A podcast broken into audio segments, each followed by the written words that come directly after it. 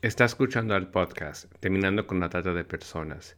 Este es el episodio número 93, ASPASI, Asociación para la Sanación y Prevención del Abuso Sexual Infantil y el Buen Trato de la Infancia.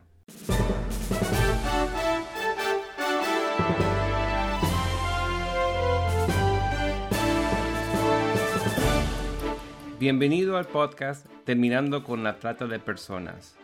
Mi nombre es Gilbert Contreras. Y mi nombre es Virginia Contreras. A través de nuestros episodios, que se emitirán cada dos semanas, buscaremos empoderarlo a usted con herramientas para estudiar el asunto, ser una voz y hacer una diferencia para terminar con la trata de personas. Buenas tardes, Margarita. Un placer contar con usted en nuestro podcast. Hola, gracias a vosotros por invitarme y por la difusión que estáis haciendo a este tema. Comencemos, si le parece bien, con algunas preguntas que nos han hecho llegar algunas personas de nuestra audiencia de diferentes países hispanoparlantes. La primera, tal vez voy a tratar de agrupar estas preguntas, estas inquietudes, es ¿qué es el abuso sexual infantil y cómo puede detectarse el ASI? Bueno, pues es cuando, cuando un adulto o un niño mayor utiliza sexualmente a un menor eh, para estimularse o estimularlo sexualmente. Eh, tiene que haber esta intención, ¿vale? De, estimularlo o estimularse. Eh, o cuando varios niños de la misma edad pues fuerzan a otro a tener relaciones sexuales cuando éste no quiere. O sea, quiere, quiere decir, puede ocurrir entre niños de la misma edad más o menos, o puede ocurrir de niños mayores o de adultos aunque los niños consientan, o sea, de distinta edad y de, de adultos es aunque consientan. Empieza casi siempre a través de un juego. La mayoría de los abusadores son del entorno familiar del niño, el 87% por lo menos según estudios aquí en España, y empiezan a través de juegos, con lo cual el niño no distingue, como no, no, no tiene preparación, nadie lo ha enseñado, él piensa que son una especie de mimitos, una especie de mimitos que hacen sentir bien. La mayoría siempre pensamos en el abuso como algo terrible, ¿no? Como algo duro, muy difícil, como estamos siempre pensando cuando un abuso sexual a un niño ya en la penetración. Pero eh, el abuso sexual va desde tocamientos a penetración. O sea, los hay más leves, o, exhibicionismo, o hacer que un niño vea eh, pornografía, o que vea a sus padres tener relaciones sexuales. Esto también es un abuso sexual en la infancia. ¿Vale? Entonces es como hay muchos grados de, abuso o dentro del abuso sexual y también hay grados de afectación por parte del niño, ¿no? Eh, la, mayoría de los abusos con los que nosotros trabajamos empiezan a través de juegos y la mayoría de los abusos a los menores es así. Los niños no saben qué están pasando, le están haciendo mimitos, cosquillitas, esas cosquillitas pasan un poco más allá, empiezan a hacer cosquillitas en los genitales, esas cosquillitas en los genitales pasan a ser una masturbación, suelen ir lento, suelen ir despacio. ¿Vale? Suelen ganarse la confianza del niño y el cariño del niño o la niña. Y los niños no saben lo que está pasando, solo saben que da gusto o que se siente bien.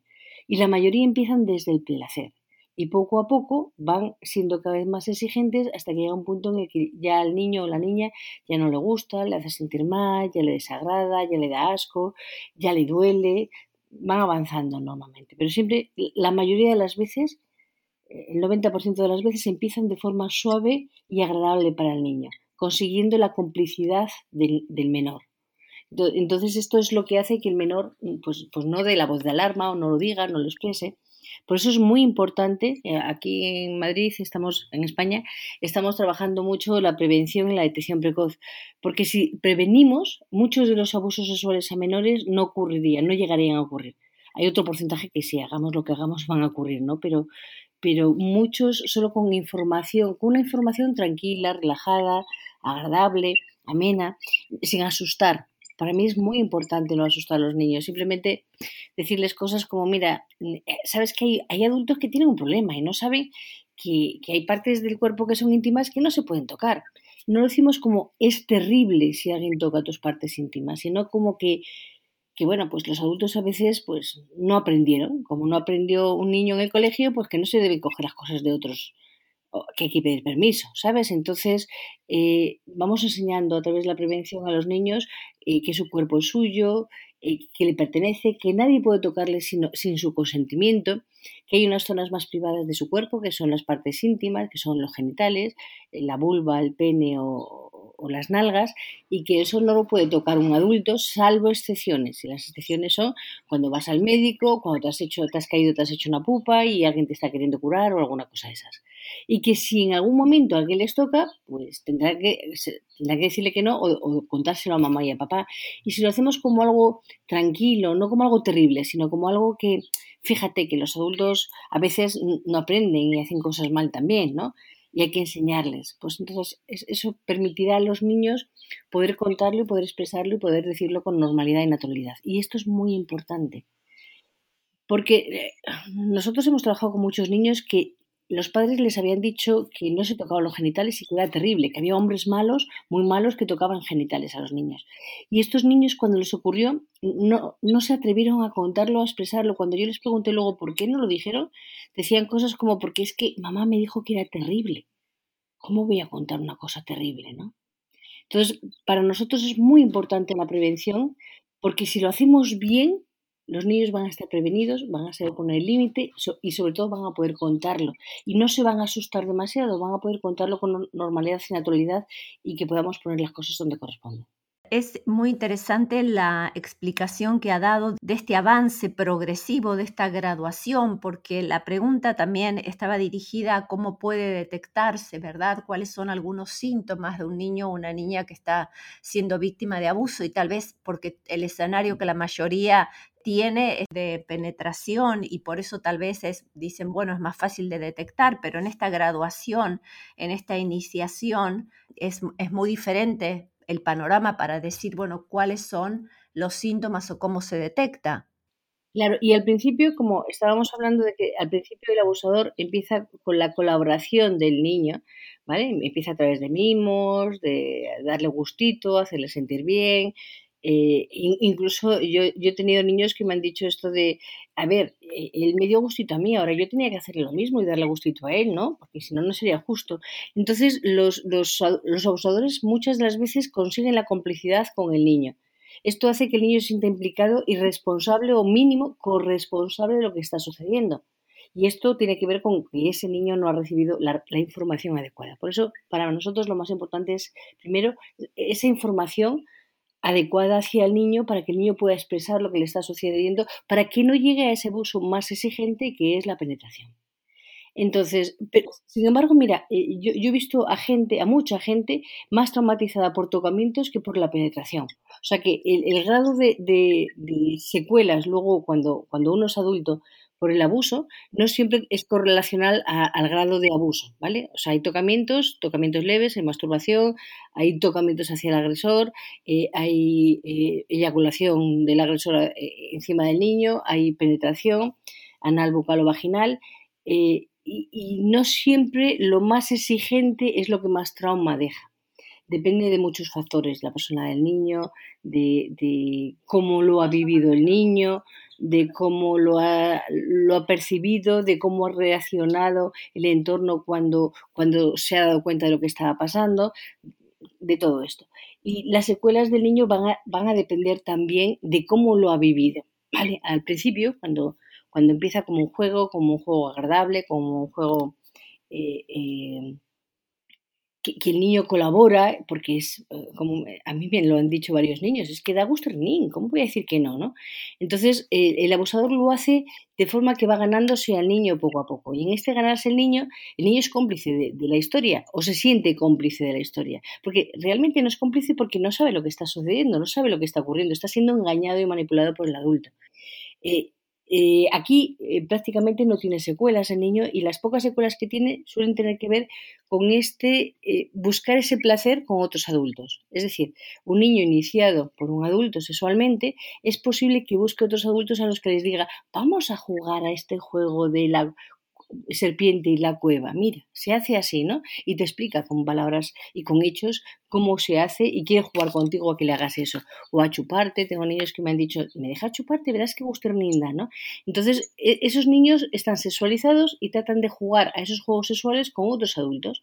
Entonces, esta es una de las secuelas más visibles de, de, de, niños que han sido abusados o que están siendo abusados en el momento, que es reproducir ese juego con otros.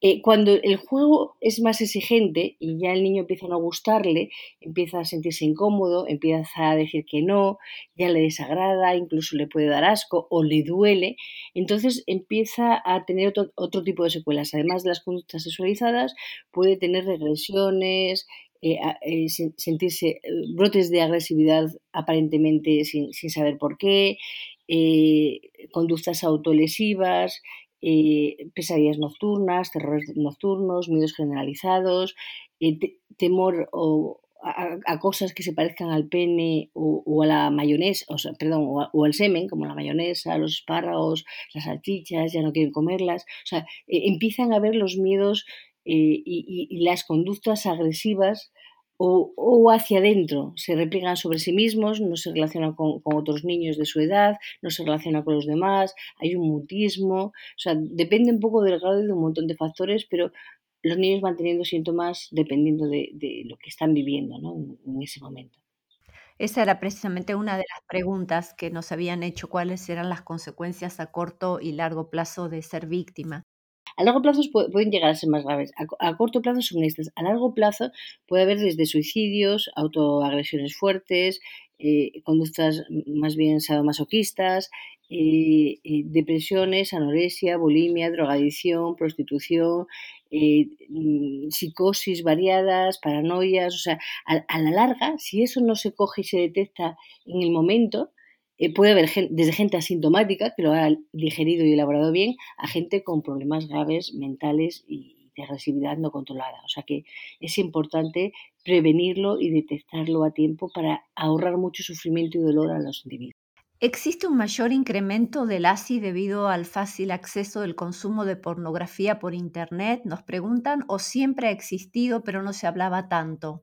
Siempre ha existido pero sí es verdad que nosotros, por lo menos aquí en, España, estamos viendo que el consumo de pornografía en los niños y adolescentes, gracias a la tablet y a los móviles y a los ordenadores, está haciendo que muchos adolescentes, incluso preadolescentes, ya, ya comiencen a tener conductas sexualizadas con niños más, menor, más pequeños y abusen de ellos sexualmente. Entonces tenemos muchos casos de adolescentes y preadolescentes que esa conducta abusiva que ven en la pornografía la tratan de repetir con niños más pequeños. Entonces estamos eh, viendo que hay un, un, incremento de adolescentes que, si bien ellos no han sido abusados aunque ver pornografía está considerado como, como, un abuso sexual, ¿vale? Ellos, los niños no saben manejar esta, esta energía sexual que se mueve con la pornografía. Entonces, lo que hacen es hacer lo mismo con niños más pequeños o probar con niños más pequeños porque los de la misma edad no le dejan hacer esas cosas.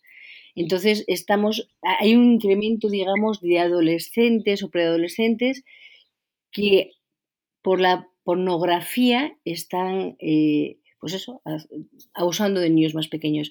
Y mira, eh, yo doy eh, talleres de prevención en, muchos sitios, en, aulas, en colegios, en, institutos, en facultades, y cuando doy los, cursos a los niños, he visto que los niños de, aquí en España, por lo menos de 8 o 9 años, gracias a las tablets, lo digo con rindindín, eh, están entrando en, pornografía desde los 8 o 9 años. Y cuando les he preguntado cómo es que no tienen control parental o cómo... Me, cuentan que es muy fácil saltarse el control parental. Y nos dijeron que si pones chicas calientes o pones zorras, sale pornografía.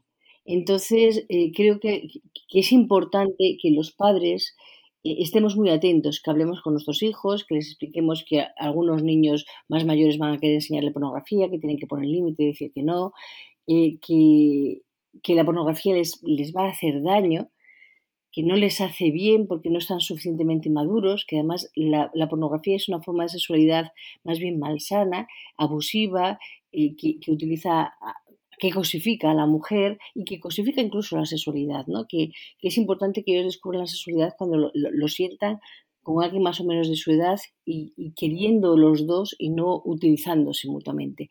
Entonces creo que es importante eh, que sí que hablemos a partir de los 7 o 8 años de la pornografía a los niños, y que si ven pornografía traten de, evitarla o informar a papá o mamá. Porque muchas de las veces eh, el conocimiento de la pornografía de los niños es casual.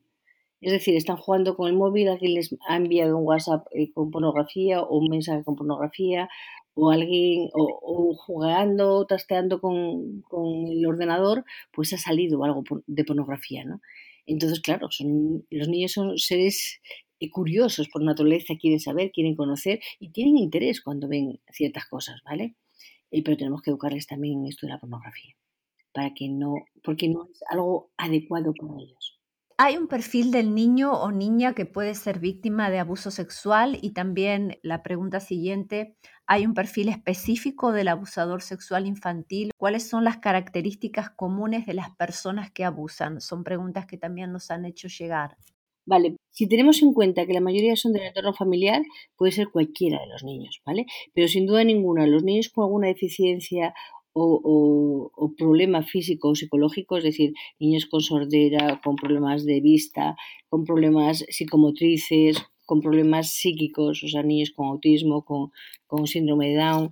Eh, los niños con algún problema físico o psicológico son más vulnerables, dependen más de los adultos, con lo cual es más fácil, o la proporción es, es mayor de niños abusados.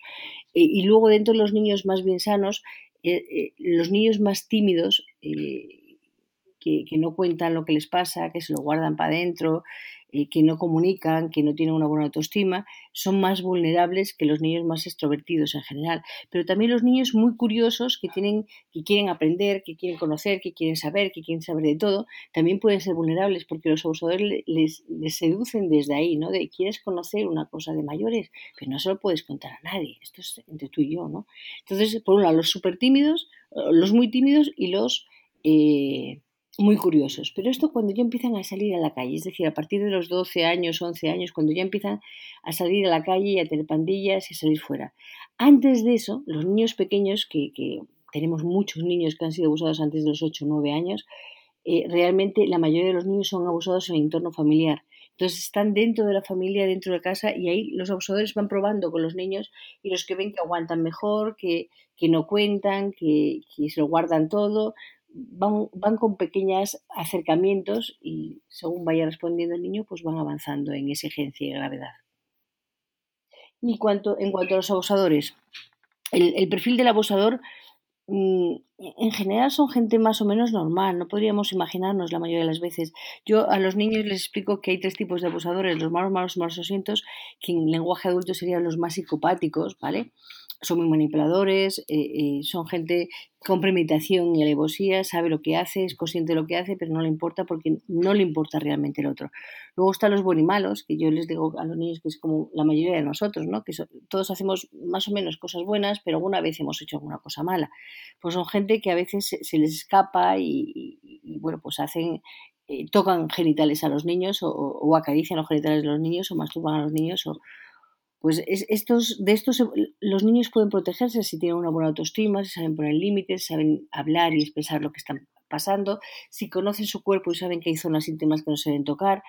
De estos los niños sí podrían protegerse, porque son gente que se cree buena, pero que tienen un problema, bien sea porque han sido abusados a su, a su vez ellos en la infancia y no han sabido digerirlo de forma adecuada, o bien porque tienen una pedofilia y, tienen esa desviación por alguna razón o por algo que les haya ocurrido. Y luego están los, los que yo llamo en el lenguaje de los niños los buenos con los, con los asientos, que son tan buenos que nadie imaginaría nunca eh, que, pueden hacer algo así.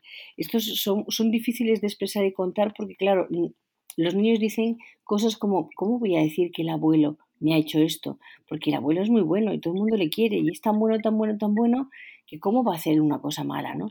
Yo explico a los niños que incluso la gente muy buena, muy buena, muy buena puede, puede hacer cosas malas porque tiene un problema de límites no lo pongo como que son malísimos, sino como que tienen un problema de límites, por alguna razón eh, eh, no han aprendido que no deben hacer estas cosas.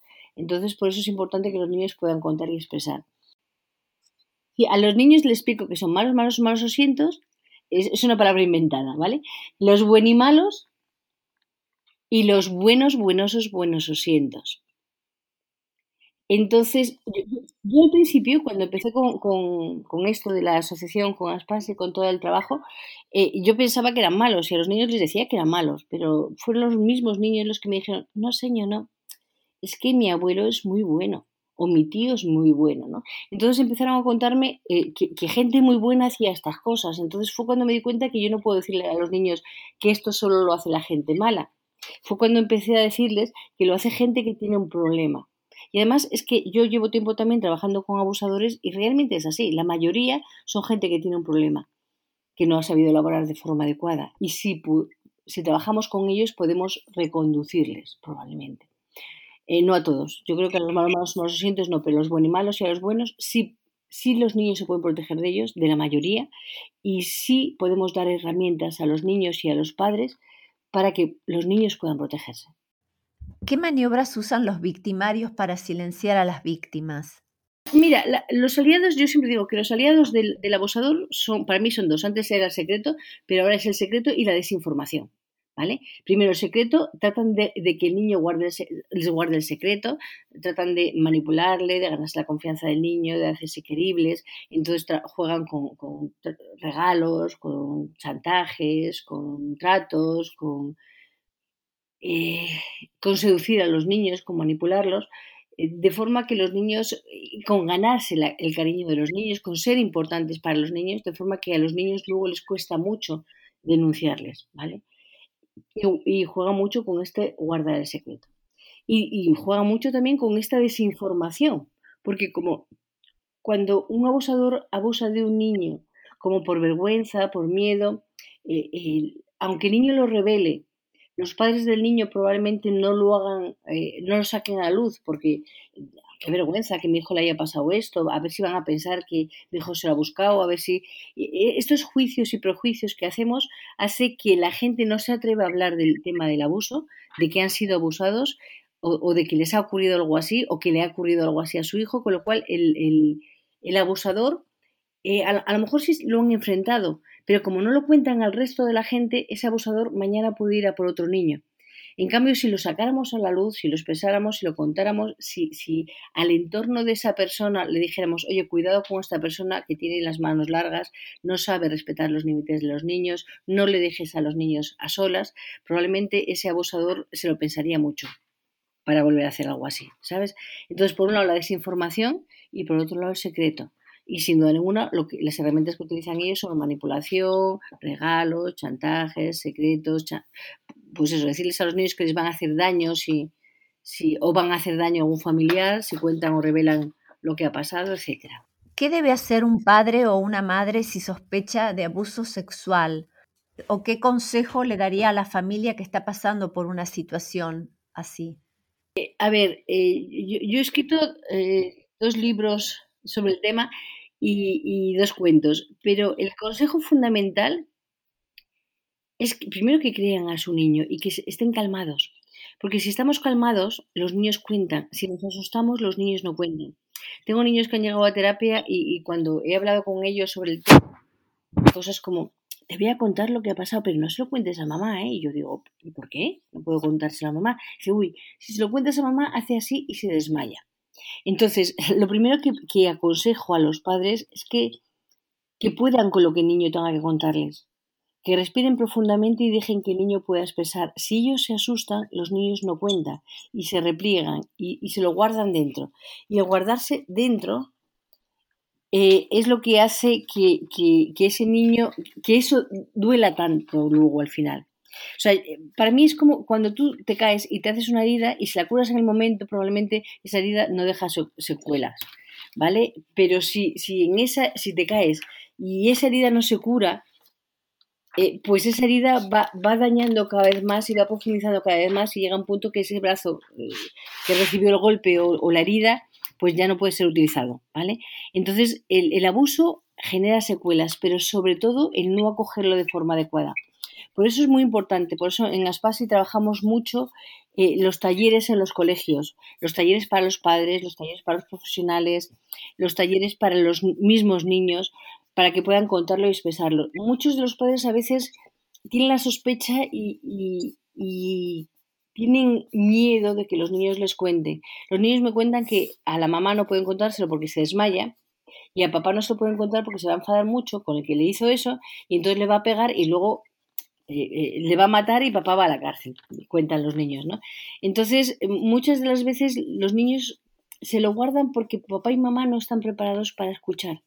Es importante que los padres podamos escuchar lo que los niños nos tienen que contar y que respiremos profundamente, soltando lo que necesitemos soltar, pero que no carguemos contra el niño ni tampoco contra el abusador, porque acordémonos, la mayoría de los niños quieren a los abusadores y además la mayoría de los niños se, sienten corresponsables de lo que ha pasado.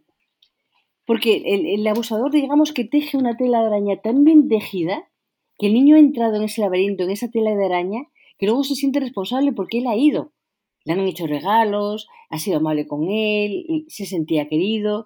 Entonces, cuando, cuando ya eh, el, torero entra a matar, eh, pues piensa, el niño piensa, pues normal, yo me lo he buscado de alguna forma, ¿no? Y hay que hacerle ver al niño que realmente él solo era un niño, él no tenía por qué tener conciencia de lo que estaba pasando, que el abusador es un buen manipulador y la ha sabido manipular bien y que lo, que lo que es importante es que hable, que exprese lo que le ha pasado, porque así podemos ayudarle a él y además ayudar a otros niños para que no les ocurra lo mismo que les ocurrió a ellos. Entonces, eh, a los padres tenemos que, tenemos que educarles para, primero, que sepan hablar con sus niños antes de que ocurra para que no llegue a ocurrirles. Y luego que la comunicación sea tranquila y fiable y fluida para que los niños puedan expresar todo lo que les ocurre o lo que les pasa sin temor a que mamá o papá se preocupen, se pongan agresivos, se sientan tristes o cualquier otra emoción que, que los niños pueden pensar que puede desbordar a sus padres. Entonces, bueno, eh, es importante el, que la gente se forme. En, en Aspase yo, yo, llevo años ya formando a profesionales, igual a psicólogos, que a maestros. O sea, hacemos talleres de formación para psicólogos, maestros, padres, para los mismos niños. Y es importante que tenemos también eh, formaciones online. Ahora pronto vamos a sacar una formación online para padres. Eh, tenemos una para profesionales. Entonces, la idea un poco es esta, es que mucha gente se forme la desinformación es uno de los aliados principales del abusador. Los niños formados, los padres formados, los maestros, los profesionales que están en torno de los niños, si están formados, pueden detectar estas señales que los niños nos dan, nunca de forma verbal, la mayoría de las veces de forma, eh, en esa comunicación no verbal que ellos tienen, ¿no? De forma indirecta, porque no se atreven a contarlo de todo. Porque la vergüenza es algo asociado también al abuso. Los niños se sienten avergonzados por lo que ha pasado por no haber salido, protegerse, por, por, por haber caído en la trampa. Y hay que enseñarles que, que, es normal caer en la trampa, que caeríamos cualquiera. Yo, tú, el otro, eh, por, por muy adulto que sea, caería en la trampa. Yo he hecho eh, talleres y charlas en el Congreso de los Diputados y en, en, el Senado y les... Y, y, en la Cámara de México también. Y, y, y he hecho juegos y ejercicios en, en, para enseñarles cómo manipulan los, los abusadores y cayeron todos. He quitado el ordenador a, a senadores y, y, el móvil y, y me han dejado, y cuando yo les he dicho luego, ¿y por qué me habéis dejado? Dicen, no sé, es que eres la que está hablando, ¿no? Digo, vale, de esto se valen los abusadores, de que tienen cierto poder y los niños no saben qué está pasando. Y cuando se quieren, porque yo voy cogiendo, voy andando y voy cogiendo pues el ordenador a uno, el móvil a otro, el bolso a otro, y la gente me va dejando. cuando les digo, ¿por qué me habéis dejado? Dicen, no sé, es que como eres la que da la charla, pensamos que era para algo. Eso mismo piensan los niños, que el adulto está haciendo algo por alguna razón. No piensan que está haciéndoles daño. Piensan que ese daño que le está haciendo es por alguna razón, ¿no? Entonces, por eso es importante enseñar a los niños a decir no, a poner límite y formar mucho a profesionales. Por eso es muy importante las formaciones. Por eso aquí estamos muy, muy en las formaciones. Qué importante la formación, pero también la colaboración ¿no? con entidades públicas para poder llevar adelante esto. Una pregunta final y quiero después que tal vez nos cuente cómo comunicarse con Aspasi, si nos puede mencionar bien los libros, eh, dónde se los puede encontrar para estas capacitaciones. Pero la pregunta anterior que quedó pendiente fue que tenemos conocimiento que muchas veces hay denuncias de chicos y chicas que son desestimadas por la justicia debido a que los jueces no les creen. ¿Cómo, ¿Por qué es esto y cómo se puede actuar al respecto? Por lo menos aquí en España tiene que ver con que cuando, cuando la denuncia es de uno de los progenitores, igual el padre que la madre, la mayoría de los abusadores son hombres, pero también hay algunas mujeres.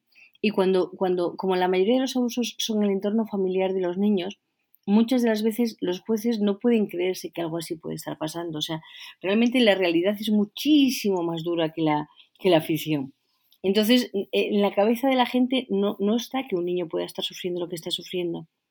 ¿Cómo vas, piensas, cómo puede ser que a un bebé le estén penetrando? ¿Cómo puede ser que a un bebé le estén haciendo estas cosas, ¿no?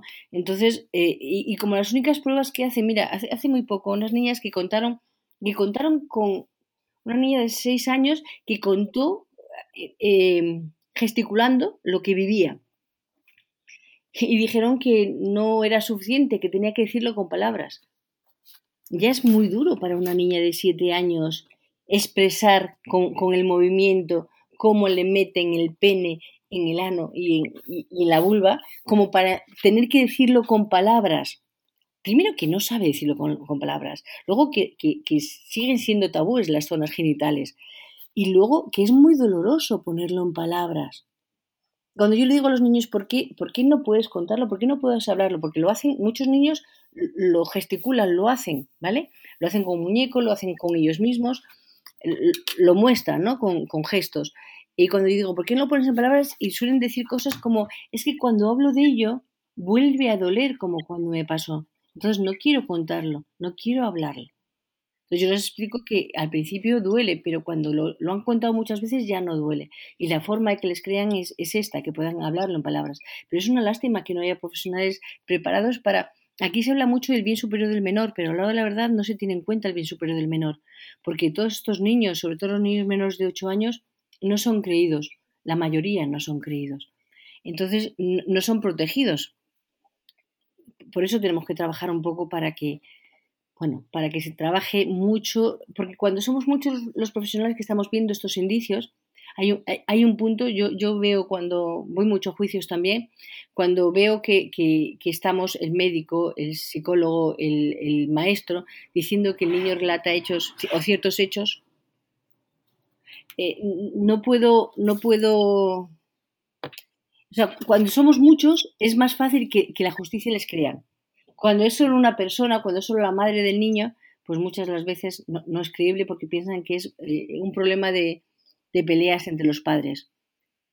Y muchas de las veces también porque, el abusador, el presunto abusador es una persona de poder o de gran poder y entonces no, creen que esté pasando lo que está pasando. Entonces por eso tenemos que ser muchos, los profesionales que trabajemos con el, con el, tema. Mira, eh, nosotros tenemos en, nuestra página web de, de Aspasi, www.aspasi.org, tienen vídeos eh, que hemos subido que son gratuitos para la gente, para que vaya informándose. Y tenemos varios libros que, he escrito que algunos lo pueden encontrar en, Amazon y, tal. Uno que se llama Stop Abuso, que es para, para los padres para, o profesionales para que puedan leer y informarse un poco. Y luego hay uno que va a salir pronto, eh, eh, pero que todavía no ha salido, pero si, sigue, si nos siguen en las redes o, en, Aspasi, pues vamos comunicando.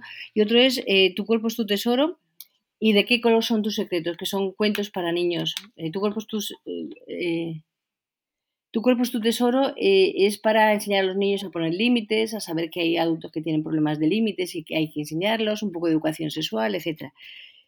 y bueno, pueden encontrarlos en Amazon. en principio llegan a todo, a todo el mundo, pero bueno, y en YouTube pueden ver también vídeos de, Aspase. Y luego la formación es más, la, doy yo más, eh, Margarita García Márquez. Tengo un centro de terapias que se llama Centro Jara, Centro H-A-R-A.